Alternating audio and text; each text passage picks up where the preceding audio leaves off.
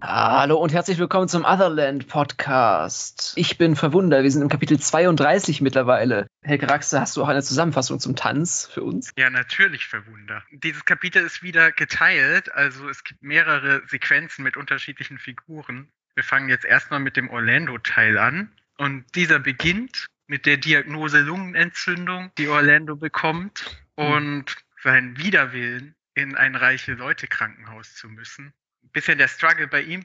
Er könnte an dieser Lungenentzündung durchaus sterben.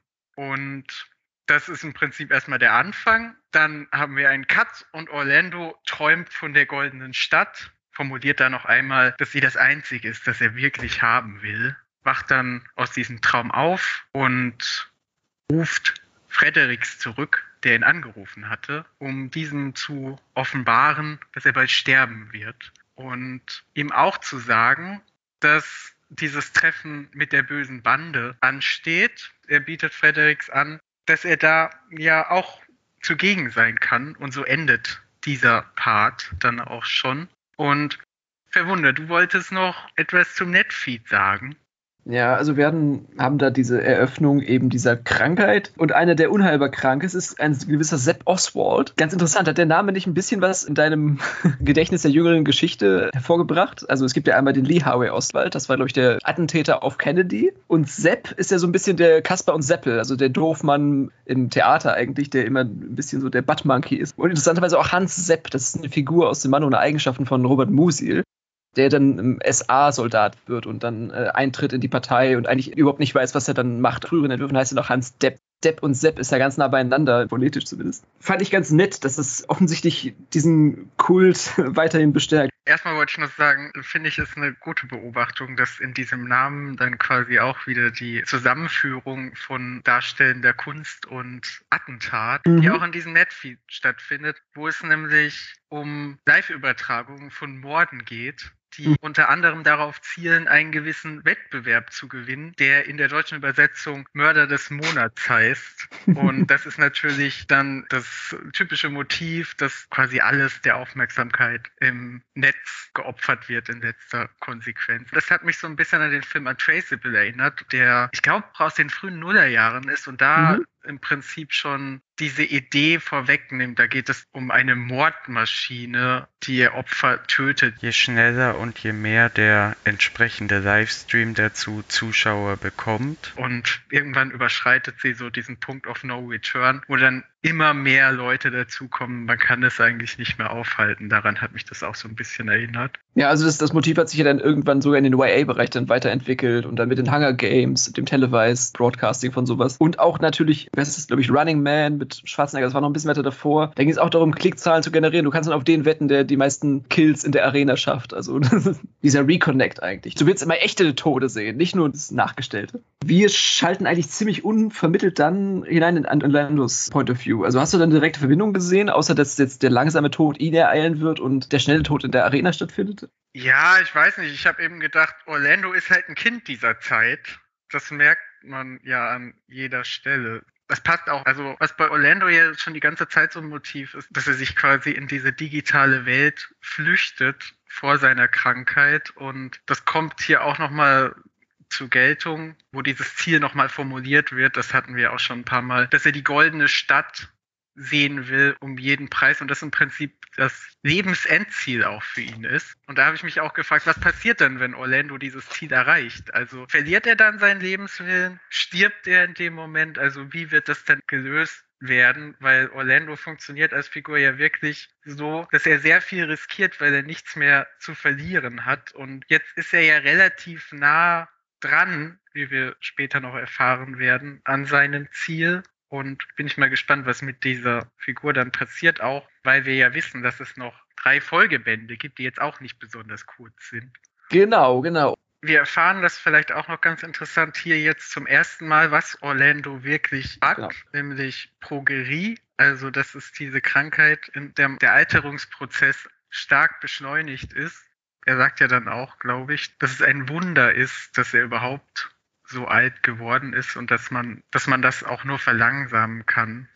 Wie Glasknochenkrankheit, da habe ich mir das vorgestellt. Es gibt in dem Film Die Zauber auf der Welt der Amelie einen Nachbarn, einen Clochard, der so irgendwie ganz, ganz zerbrechlich ist und den man nicht anfassen darf, weil er sonst irgendwie der Arm bricht oder so. Ja, das ist auch mal ganz gut, diese Information zu kriegen, so auf Seite 800. Ja, aber es ist schwierig. Es braucht schon den guten Reveal. Die Progression muss irgendwie schon rechtfertigen, dass jetzt der Wendepunkt kommt, um das wirklich auch zu entblättern. Also es wird ja gleich nochmal parallelisiert mit der Eröffnung, dass Fredericks kein Mann ist, sondern eigentlich ein Mädchen und so weiter. Also da gibt es ja einmal diesen Turn. Hättest du es besser gefunden, wenn es da schon eröffnet worden wäre? In dieser Szene, wo er dann Fredericks das sagt, ist mhm. mir erst so richtig klar geworden, dass er es ihm vorher nicht gesagt hatte. Also ah, okay. ich ja. war mir immer so unsicher, wie viel Fredericks weiß. Und eigentlich ist es aber total nachvollziehbar, dass das eben zwei Jungs sind, sage ich jetzt mal, die, die beide so Geheimnisse voreinander haben und auch nicht wissen, wie sie das kommunizieren sollen, auch weil sie vielleicht sozial einfach nicht so eingeübt sind wie erwachsene Menschen. Die meistens sogar noch weniger eingeübt sind darin. Also, ja, ja, ja. das stimmt. Man kann hier vielleicht sagen, das ist dann auch die Stelle, wo Orlando und Fredericks dann sich wieder zusammentun, also wo dieser Konflikt dann überwunden ist. Hier findet dann die Aussprache statt und ja. äh, jetzt können Fredericks und Orlando ins Anderland. Was wir uns vielleicht auch noch im Kopf behalten sollten, ist, dass Orlando jetzt natürlich körperlich eingeschränkt ist durch diese Lungenentzündung und dass das sehr suboptimal ist, weil er hat gegebenenfalls ja. noch ein paar Tage zu leben. Wird das so formuliert? Also ich habe das Gefühl, das ist eher so ein schwacher Nerv eigentlich, ein schwacher Malus. Ja, das, klingt, das hätte er irgendwie schon zwölf in einer Woche gehabt. So. Ja, aber es wird zumindest gesagt, dass er jetzt theoretisch daran sterben könnte. Und er ist auf jeden Fall körperlich nicht auf der Höhe, sage ich jetzt mal, also nicht so auf der Höhe wie sonst und muss aber jetzt bald in dieses Otherland-Netzwerk rein. Also für ihn ist es eigentlich eine ziemlich undankbare Situation, dass er jetzt nicht mehr abwarten kann. Ja, wir sehen am Ende des Kapitels, dass er auch gar nicht die Möglichkeit hat, sich vorzubereiten. Aber selbst wenn das nicht passieren würde, könnte er jetzt eigentlich, und das formuliert er ja auch gegenüber Frederick, hat er jetzt eigentlich nicht mehr den Luxus, den richtigen Moment abwarten zu können. Möchtest du mal was zu dieser Unternehmung sagen, die Crystal ja, da Gerne, gerne. Da, da, wird ja auch ein Ticking Clock Element eingeführt und zwar ist es die Uncle Jingles Jungle Crew Clock, die Crystal gestellt hat, um äh, Sellers zu helfen. Offensichtlich ein Nachteinsatz, der von ihr verlangt wird. Aber sie hat den verschlafen, schreckt dann hoch und rast dann zu seiner pflanzenüberwucherten Hütte es ist aber noch nicht alles zu spät, sondern sie kann ihrem Schema weiterhin folgen, das sie vorher eingeübt hat über die Songs, die Sellers auf ihre Märchenbrille gespielt hat. Und dann nimmt auch das Unheil schon seinen Lauf relativ schnell. Also erst schafft sie es, Sellers in Sicherheit zu bringen. Und schließlich gelingt es ihr auch, die einzelnen Verszeilen dieses Liedes, dieses memorierten Liedes, in die Tat umzusetzen indem sie nämlich sein wunderschönes Haus in die Luft jagt und schnell wieder zu Mama und Papa zurückläuft, um ja nicht aufzufallen und ein ganz unschuldiges Gesicht zu machen. Das war schon der lange zweite Abschnitt. Es passiert viel, aber dann auch wieder nicht, nicht so viel. Also, ja, ganz komisch, ja. ja. Christabel macht da diesen, wo du dann natürlich auch mal wieder denkst, was ist Sellers eigentlich für ein Typ? Also, also ja. entschuldigt sich dann auch bei Christabel, aber es ist trotzdem, das muss schon ein dringlicher Grund sein, so damit ich Sellers das nachsehe. Und er entkommt dann quasi durch diesen alten Fluchtweg Mhm. diesen unterirdischen, in den ihn, habe ich auch nicht so ganz verstanden, in dem Christabel samt Rollstuhl mit so einem Flaschenzug hinein befördert. ja. Und er sagt auch selber, vielleicht komme ich gar nicht so weit. Und ich habe gedacht, ja, das ist ein ziemlich realistisches Ding, weil er dann quasi mit dem Rollstuhl ja. flüchten will. So habe ich ja. das verstanden. Das ist alles ein bisschen komisch. Auch, ja, natürlich, sie müssen es nachts machen. Ja, das ist, ist alles wieder schön geschildert. Das haben wir schon ein paar Mal erzählt. Alles aus diesen Kinderaugen wieder erzählt, wie immer in den Crucible-Kapiteln. Teilweise habe ich mich auch gefragt, übertreibt das ja so ein bisschen, wenn sie dann zum Beispiel im Haus ihrer Eltern flüchtet oder sich rausschleicht und dann das Haus ihr komplett fremd vorkommt im Dunkeln. Dann habe ich mich gefragt, ist sie nachts noch nie auf Toilette gegangen oder so? Aber nachts angezogen aus dem Haus herauszuschleichen, ja. ist, glaube ich, nochmal ein anderes Gefühl, oder? Ja, er breitet irgendwie dieses Haus, also eine mhm. fremde Umgebung aus. Mhm die Christabel nicht kennt und aber es ist eigentlich auch total irrelevanter Punkt. Also ich möchte mich da gar nicht so. Auf dem Hügel möchtest du nicht sterben. Ja. ja.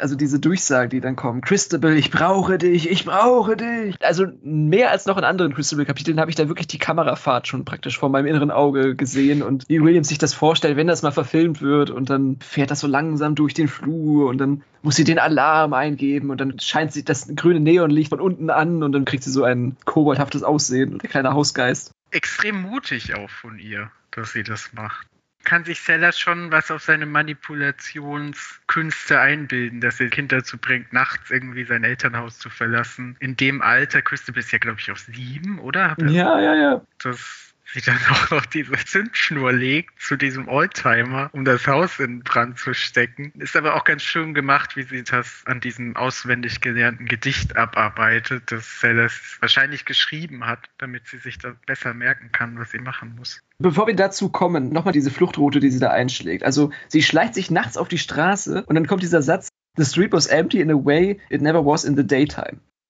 Was totaler Mumpitz ist irgendwie. Also, das ist ein Militärstützpunkt. Wann macht man militärische Übungen? Nachts natürlich. Also, das, das finde ich zum Beispiel wieder so unachtsam von Williams. Das stimmt für eine Vorortsiedlung, aber nicht für die Umgebung, die er da selbst geschaffen hat. Das ist auch noch nicht so spät. Das ist schon spät in der Nacht, so halb drei. Ja. ja. Aber wenn du jetzt durch eine Stadt gehst, um halb drei, begegnest ja. du eigentlich immer noch jemandem. Das hat natürlich auch eine gewisse Ironie, dass man eben sagt, nichts ist so gelassen wie das Innere von Fort Knox, ne, wo man immer denkt, die Alarme, die regeln ja den Rest schon. Also das wird ja auch dann betont, diese Nachlässigkeit der Eltern. Vielleicht könnte man das so als falsche Seelenruhe interpretieren. Ja. Aber es macht nicht wirklich viel Sinn. Also in der Siedlung, die unterirdische Bunkeranlagen hat und wo es normal ist, dass alle Häuser alarmgesichert sind, ist es nicht realistisch, dass die Straße leer ist. Ähm, ja, ist natürlich auch so ein Spannungselement. Also wenn man ja, ehrlich ist, hätten sie das auch tagsüber machen können, so wie ich das verstanden habe. Also auch dieses Loch, das in diesen unterirdischen Gang führt, das ist ja auch hinter seinem Haus. Also ich habe das auch so verstanden, als wäre das auch ein sichtgeschützter Bereich, weil dieses Haus ja, glaube ich, wenn ich das richtig in Erinnerung habe, auch in einem Wald steht oder in, von Bäumen umgeben ist. Ich glaube, das wird ganz am Anfang gesagt. Ja, dafür haben wir dann dieses Spannungsmoment. Das fand ich eigentlich doch ganz gut, wenn sie zurückkommt und vergisst, mhm. die Alarmanlage auszuschalten. Und dann wird sie fast noch mal erwischt und wir wissen, was ihr blüht. Wir haben den Vater kennengelernt. Jetzt natürlich die Frage, was wird das für Konsequenzen haben? Und wie geht dieser Plot jetzt weiter? Es ja. ja eigentlich immer nur um diese geheime Beziehung zwischen Christabel und Sellers, wo Sellers jetzt einfach wegbricht. Mhm. Und dann ist natürlich die Frage, was ist die nächste Aufgabe für sie? Nochmal kurz zurück zu dieser Aufgabe. Also, hattest du auch das Gefühl, dass Williams eigentlich nicht so ganz richtig wusste, wie er das zu beschreiben hat. Diese Mechanismen, die dann da Sellers aktiviert. Also ich habe das so runtergelesen, habe gesagt, ja, ja, stimmt schon, stimmt schon, stimmt. Ich habe dem Autor praktisch vertraut, dass er mir da jetzt keinen Schwachsinn erzählt, wie das jetzt logistisch funktioniert. Aber so richtig habe ich das nicht vor meinem inneren Auge sehen können. Du? Ich fand, so ein bisschen erzählerisch hätte er sich da selber ein Bein gestellt, weil Crystal Bill schon eingeweiht sein musste. Ja, ja. Genau, und ja. wir noch nicht. Und dann haben wir es quasi immer erst in dem Moment erfahren, mhm. in dem Christabel es dann ausgeführt hat. Und das war nicht an allen Stellen glaubwürdig. Also manchmal hatte ich das Gefühl, so denkt man dann einfach auch nicht. Also das führt ja dann dazu, dass Christabels Gedanken immer so, dass sie mhm. nie an das nächste Ziel denkt und vielleicht kann man da so zu deinem Kommentar vorhin zurück mit den Kamerafahrten. Sowas funktioniert in einem Film immer besser als im ja. literarischen Werk, wo man wirklich auch die Gedanken der Figur abbilden muss verglichen mal mit Paul Maar und das Sams. Es gibt ja diese Sams-Bücher, die ich als Kind ganz gerne gelesen. Also Martin Taschenbier ist ja auch ein bisschen so ein verrückter Erfinder, der arbeitet in einer Sonnenschirmfabrik. Also der hat ja auch mal so verschiedene Sachen, die ihn irgendwie den Alltag erleichtern und er zieht dann so eine Strippe und dann kommt, weiß ich nicht, die Gardine runter und die Tür springt auf und so. Also das sind so grobe Goldwerkmaschinen, die so verschiedene Operationen hintereinander erledigen. Und ich glaube, Williams hatte das irgendwie im Hinterkopf. Er wollte irgendwie Sellers so zu diesem lustigen Erfinder machen, der irgendwie nur an einem Seil ziehen muss und schon löst sich alles in Wohlgefallen auf. Aber dafür muss man eben viel mehr investieren auch. Es ist einerseits zu ausführlich und andererseits aber auch nicht genug, um es wirklich miterleben zu können. Man wird eher so durchgehetzt und das kann natürlich auch dann wieder zu seinem Vorteil ausgelegt werden, dass man eben auch wie Christabel so kurzatmig durch das Kapitel stolpert praktisch. Also. Ja. Und das Gedicht, diese Lösung fand ich wiederum sehr, sehr elegant und wie man das auch entfremden kann von jemandem, der benzinbetriebene Autos nicht mehr kennt und das gar nicht als Anschlag wahrnimmt oder gar nicht als böse Tat markiert. Also richtig gut gemacht, dass sie nicht weiß, wie ein Feuerzeug funktioniert, dann rutscht es sie aus der Hand und dann sucht sie danach. Das sind immer so, so leichte Downer, also Schreckmomente, wo man weiß, es muss irgendwie weitergehen, das Kapitel ist noch nicht zu Ende und sie wird dadurch nicht enttarnt. Aber es ist immer gut, dass Williams immer diese Fallibilität einbaut. also die Fehlbarkeit.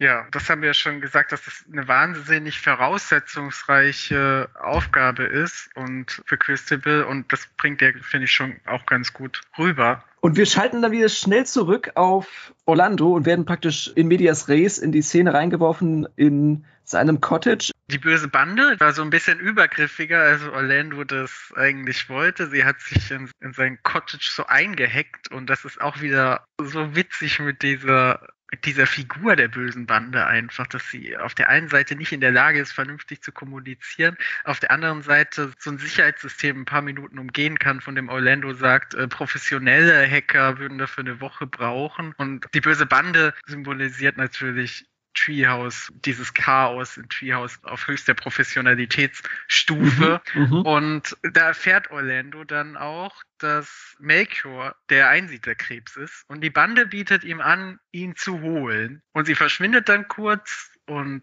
ja, meldet sich dann kurz an später und sagt, ja, der Einsiedlerkrebs, also Sinn, macht irgendwas äh, Geheimes und wir hängen uns da jetzt einfach mal dran. Und Sing ist natürlich dabei, gerade Adaland zu hacken. Die Bande schließt Orlando und Fredericks dann quasi an ihn an, was dann dazu führt, dass sie in die gleiche Situation geraten oder in eine ähnliche wie Rini und Xabu. Sie landen nämlich auch in diesem schwarzen Raum und dann erscheint da ein Büro, in dem eine Gestalt sitzt und mit Orlando so eine Bewerbungssituation durchspielt. Und hinter dieser Gestalt gibt es eine Tür, hinter der sich ein gruseliges Wesen befindet. Und zu diesem Wesen dürfen nur Auserwählte. Also die müssen erst dieses Bewerbungsgespräch durchlaufen. Das Geschöpf kommt dann immer näher an die Tür und Orlando will erst nicht durch, sagt dann aber so ein bisschen fuck it und bestreitet dieses Bewerbungsgespräch dann doch zu seinem Gunsten, worauf er dann schließlich hindurchgehen soll. Und dort endet dann dieser ja. wieder. Ist das nicht, Achtung, Buzzword, ziemlich Kafkaesk gewesen? Ist das nicht diese typische Wächterparabel, diese Tür ist nur für dich bestimmt? Williams scheint ja schon die Genres ein wenig zu überdrehen zu wollen. Ich fand es auch ein bisschen, also ich, mir war jetzt nicht ganz klar, warum das da überhaupt zwischengeschaltet ist. Und bei Winnie und Xabu offensichtlich nicht. Mhm. Also ich habe auch nicht so ganz verstanden, wie sich das aus der Logik von dem ergibt, was Adaland ist für jeden was anderes. Das wäre die wohlwollende Interpretation. Vielleicht wollte er, so wie er in dem Cottage angefangen hat, in dem alles noch kindisch und einfach und bunt war, dann einfach zu dem absoluten Gegenteil umkehren. Dass es wieder so eine Symmetrie ergibt. Das wäre jetzt meine Ad-Hoc-Antwort darauf. Ja. Und das hinter der Tür ist vermutlich der Allverschlinger, der Sing auf dem Gewissen hat. Mhm. Und ja, die Information, die wir hier noch kriegen, ist wohl, dass selbst das Spielzeug des Allverschlingers gewisse Qualifikationen aufweisen muss. Also das hat man ja ganz oft, das gibt es ja auch bei Marvel, diese Figur, die alles verschlingt, weil sie diesen unbändigen Hunger hat. Oder ich glaube, Azathoth bei Lovecraft wird auch so beschrieben, quasi diese Vakuen. Was ist der Plural von Vakuum? Vakuen. Vakua, glaube ich. Vakua sind mhm die quasi diesen endlosen Hunger haben. Oder hier Ungoliant aus The Silmarillion ist auch so eine Figur. Die endlose Gier. Trotzdem ist da eine Qualifikationsbarriere zwischen Orlando und dem Alpha-Schlinger. Was auch irgendwie ganz witzig ist. Und ja, wie du sagst auch, da wird dann so eine absurde Bürokratiesituation an eine Stelle gesetzt. Ich wollte noch mal ganz kurz zum Anfang zurück. Da gibt es diesen einen Satz, der auch wieder so symptomatisch dafür ist, für diese, für diese Verkehrung, die jetzt auch zum Schluss des Kapitels stattfindet wenn er überfahren wird von dem ganzen Übereifer der Wicked Tribe, also der bösen Bande, he suddenly understood how his parents must have felt when he tried to explain the things he did on the net. Ja, also es gibt da so eine, ja, Entsprechung eigentlich. Da habe ich auch an Rini und Treehouse gedacht und wir hatten genau. ja auch schon darüber geredet, dass es eigentlich logisch ist, dass sich Kinder am besten in Treehouse bewegen können, am, am natürlichsten und dass je älter man wird, desto schwieriger wird es. Und es ist auch trügerisch. Also es gibt ja dieses berühmte Oxymoron des alten Knabens. Das Alter ist ja keine Frage von Alterungsprozessen. Also es gibt ja auch einen Satz im Faust, wo Mephisto sagt, ich bin alt, aber ich bin weltgeschichtlich alt. Ich die Person selbst, nicht das Fleisch, was an mir klebt oder so, sondern meine Seele ist alt. Und der Wicked Tribe ist eine Gewitztheit, die ist überzeitlich, die existiert außerhalb des Ganzen. Und Wir haben das ja auch gesehen. In Treehouse haben wir ganz viele alte Knacker, die sich in die buntesten Farben kleiden und die verrücktesten Dinge anstellen. Genau, diese Kindgebliebenen, also wie man sie dann auch aus dem Silicon Valley kennt. Ja, ich bin zu alt für einen beigen Pullover. Also, wo man auch schon mal sagt, ich, ich bin wieder so alt, dass ich jetzt wieder jung bin. Also, man ist über den Punkt hinaus, ab dem man dann seinen ja. Klischees entsprechen möchte. Und Treehouse ist natürlich das richtige Setting dafür, weil es halt einfach so ein Spielplatz ist. Ein Baumhaus eben für eine Jugendbande. Genau, und wie weit Fredericks und Orlando hinterher sind hinter dieser Jugendkultur, sieht man an diesem sehr hilflosen Versuch von Fredericks am Anfang des Kapitelabschnitts, Orlando nicht mehr so stark zu beleidigen, indem sie ihren Sim jetzt nicht mehr so muskular macht. Ich fand, es war eigentlich eine schöne Geste, auch wenn sie nicht so viel bringt. Also so ein ja. subtiles Zeichen. Ja, dass, sehr subtil, dass, es, ja, das dass es ihm nicht egal ist. Also das funktioniert dann ja. literarisch vielleicht besser als zwischenmenschlich. Genau, würde ich auch sagen, ja die Gespräche werden weitergeführt mit der bösen Bande. Es wird jetzt verhandelt, wie man jetzt erstmal zu Melchior kommt, beziehungsweise zum Blue Dog Anchorite oder zum Einsiedlerkrebs. Und währenddessen wird das ganze Cottage verwüstet. Jetzt auch wieder symbolisch dafür, dass jetzt seine Kindheit tatsächlich jetzt von der bösen Bande in seine Einzelteile zerlegt wird. Was natürlich auch interessant ist, diese Sorglosigkeit der bösen Bande. Und diese böse Bande symbolisiert vielleicht auch ein bisschen einmal so ganz weit gehen möchte, die Kindheit Orlando nie hatte. Also mhm. auch in einem Umfeld aufgewachsen, das sie versteht und die lebt ja einfach so glücklich in den Tag hinein und das ist ja eigentlich genau das, was Orlando nicht kann, was aber gleichzeitig auch dazu geführt hat, dass er eben zu dem geworden ist, der es so heute ist. Also es geht da nicht so ganz auf. Ja, er ist eben gefesselt an die Sterblichkeit seiner physischen Identität und die böse Bande, die wird in jeder Inkarnation weiter existieren können. Da werden manche Mitglieder ausgetauscht und manche kommen neu dazu und so weiter. Aber das ist eigentlich eine zirkuläre Idee. Und das ist ja auch das, was Orlando so ein bisschen anstrebt. Also vorhin habe ich dir gemeint, dass Orlando so ein bisschen versucht, seine Körperlichkeit aufzugeben als Rationalisierungsmethode und sich eben in diesen digitalen Raum zu flüchten. Und die Endstufe wäre natürlich, dann sie tatsächlich aufzugeben und vielleicht so ähnlich wie Martina zu einem rein digitalen Geschöpf zu werden. Ja, und um das irgendwie zu erreichen, meint Orlando jetzt, dass der Schritt in das Otherland-Netzwerk die, die erste logische Progression sein soll. Also es ist, glaube ich, diese Vermischung von Traumebene und Sinnverarbeitungsregel, die jetzt das Otherland-Netzwerk der Person oktroyiert, die jetzt in es eintreten ja. möchte. Zumindest auf symbolischer Ebene kann man ja auch sagen, dass es relativ reichhaltig ist mit dem Interview. Also man könnte zum Beispiel sagen, hier, Orlando sagt ja, er insistiert darauf, ein Kind zu sein und sich nicht mit Jobinterviews abgeben zu müssen. Aber man könnte ja auch sagen, dass es ist jetzt quasi der Übergang zum Erwachsenwerden. Er kommt jetzt quasi auf den Spielplatz der Erwachsenen. Ja, und der sieht auch nicht spielmäßig aus. Also der Platz ja. ist kein Platz, sondern ein Sarkophag. also ist, krasser geht das gar nicht mehr von der Symbolik. Aber möchtest du noch uns quasi in den letzten Teil dieses Kapitels einführen, dass äh, nochmal eine neue Figur einführt. Und wie du schon im Vorgespräch offenbart hast, das ist jetzt nicht die letzte Figur, die eingeführt mhm. wird in dieser Geschichte. Ich bin nicht der Erste und ich werde nicht der Letzte sein. Das ist wahrscheinlich das, was die Gottheit dieser neuen Figur dann mitgeteilt hat. Ja, also wir erleben praktisch den letzten Tanzschritt in diesem Sidestep oder keine Ahnung, was das sein soll. Wir werden eigentlich komplett rausgerissen und wissen überhaupt nicht, wo wir sind, außer dass eine kleine Notiz kommt, Kalkutta und irgendwann mitten in der Nacht oder kurz vor Sonnenaufgang wird ein Ritus vollzogen im Dienste von Shiva, der Zerstörerin. Und ganz lange bekommen wir eigentlich nur innere Monologe davon geschildert, wie es ist, sich ganz aufzugeben, sich ganz in den schmutzigen Fluss zu schmeißen, der von industriellem und menschlichem Abfall nur so gefüllt ist. Und das hat aber alles einen höheren Zweck und einen tieferen Sinn. It is that as the first cause. Und ganz zum Schluss bekommen wir mit, dass diese ganze spirituelle Überhöhung eigentlich einen sehr pragmatischen Hintersinn hat, nämlich den Anschluss an eine der berühmten Neurokanülen, also einen Netzanschluss zu legen, der der Gralsbruderschaft das Handwerk legen soll. So weit ist es mal im Voraus. Okay, da hast du mehr rausgezogen als ich. So. also man hat dieses Setting, dieses religiösen, diesen Heiligen, der in einem dreckigen Fluss steht, der wahrscheinlich der Ganges ist. Mhm. Und ich glaube, er sagt an einer Stelle, diese Gemeinschaft von Heiligen, die hat es sich zur Aufgabe gemacht, nach der Reinheit zu suchen im Schmutz der Welt. Und deshalb trinken sie zum Beispiel dieses verdreckte Gangeswasser. Und das geht auf so einen Schöpfungsmythos mit Shiva zurück. Ich weiß nicht, ob wir darüber noch reden wollen, aber ja, alles sehr eklig auf jeden Fall. ja. Das ist ja sowieso ganz faszinierend mit diesem Ganges. Der wird ja für alle möglichen religiösen Rituale gebraucht mhm. und ist, glaube ich, einer der dreckigsten Flüsse der Welt. Mhm. Und die Leute baden aber trotzdem darin, waschen darin ihre Toten, trinken davon und die indische Regierung verkauft ja mittlerweile auch das Wasser mhm. des Ganges, damit man, so habe ich das zumindest verstanden, nicht mehr lokal an diesen Fluss gebunden ist, sondern seine Rituale auch überall sonst durchführen kann. Ja, das ist ja bei allen abrahamitischen Religionen so, also außer dem Judentum, dass es da irgendwo eine stationäre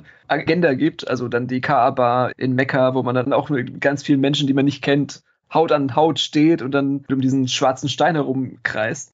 Und es ist natürlich auch ein weiteres Mal das Flussmotiv. Genau, genau, genau. Die Stadt, die gelimmt im Hintergrund, Kalkutta, und dann aber der Fluss, der dann da vorbei rauscht. Und die müssen einen Schädel schnitzen. Das habe ich vielleicht auch noch nicht gesagt. Ein bisschen noch an etwas anderes erinnert. Ich weiß nicht, ob du das kennst. Bei YouTube gab es mal einen viralen Hit eines Thailänders, der im Dschungel einen Pool gebaut hat. Und zwar nur aus seiner eigenen Hände Kraft und aus den ja. Elementen, die ihm die, die, Natur gegeben hat. Hast du auch mitbekommen, ne? Ja, ja. Ich glaube, das war auch fake. Ich glaube, da kam am Ende raus, dass das nicht so ganz abgelaufen ist, wie das im Video so dargestellt wird.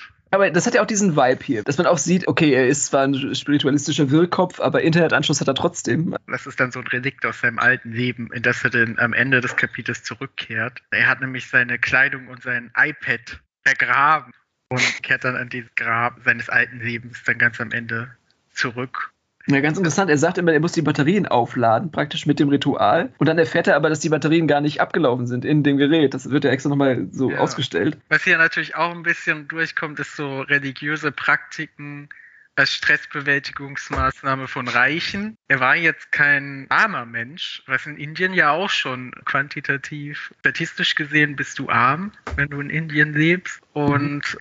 Ja, da habe ich mich auch so ein bisschen gefragt, auch weil er dann einmal sagt, ja, wie du schon gesagt hast, er hat quasi sich mental auf diesen Kampf gegen die Kreisbruderschaft vorbereitet, indem er jetzt zwei Jahre lang diese Religion praktiziert hat. Und ja, es wird nicht so ganz klar. Vielleicht kann man noch so ein bisschen auf diese Suche nach der Reinheit im Aas und Schmutz, die basiert auf diesem, diesem Schöpfungsmythos, in dem also ich versuche das jetzt mal ganz runterzubrechen, in dem Shiva im Prinzip auf dem Rücken eines Feindes tanzt, der die Finsternis symbolisiert und dadurch wird der Gegensatz von Leben und Tod in die Welt gebracht, was so gleichbedeutend mit der Schöpfung von Leben ist. Mhm. Und daher kommt dieser Glaube, dass quasi das Reine im Schmutz der Welt wiederfinden kann. Und mhm. das bietet sich natürlich auch ziemlich an, weil eben diese Religion entsteht dann wahrscheinlich auch eher an so einem schmutzigen Fluss. Ja, es ist ein bisschen wie mit Jerusalem. Also Jerusalem war auch eine barbarische Stadt, eine Metropole, die auch übergequollen ist von Flüchtlingen, von Bauern, die, die in der Stadt ihr Heil finden wollten. Und dann auch da, das jesuanische Element hat ja auch etwas mit Schmutz zu tun, mit, mit Wegelagerern, mit, mit Räubern, Banditen und so weiter. Die Motivik ist praktisch immer dieselbe, aber trotzdem hat das Christentum es dann geschafft, das alles irgendwie zu so sakralisieren und heute geht man ins Kloster und zelebriert die Reinheit dort eher, anstatt eher in die Gosse zu gehen oder wie Maria Therese dann durch die armen Viertel zu laufen. Dazu vielleicht noch ganz passend, also Williams hat, hat das auch nicht erfunden. Also da fällt auch einmal der Begriff Agori und das hat er sich fast eins zu eins entlehnt. Ja, da könnte man dann auch wieder so eine neue Debatte aufmachen, die auch geführt wird.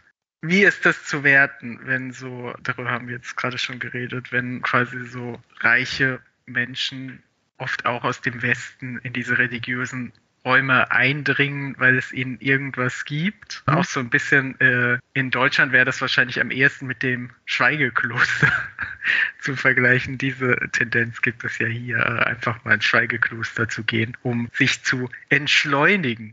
Man entschleunigt ja, um danach umso höher zu beschleunigen. Das ist ja jetzt auch ganz klar annonciert. Ja.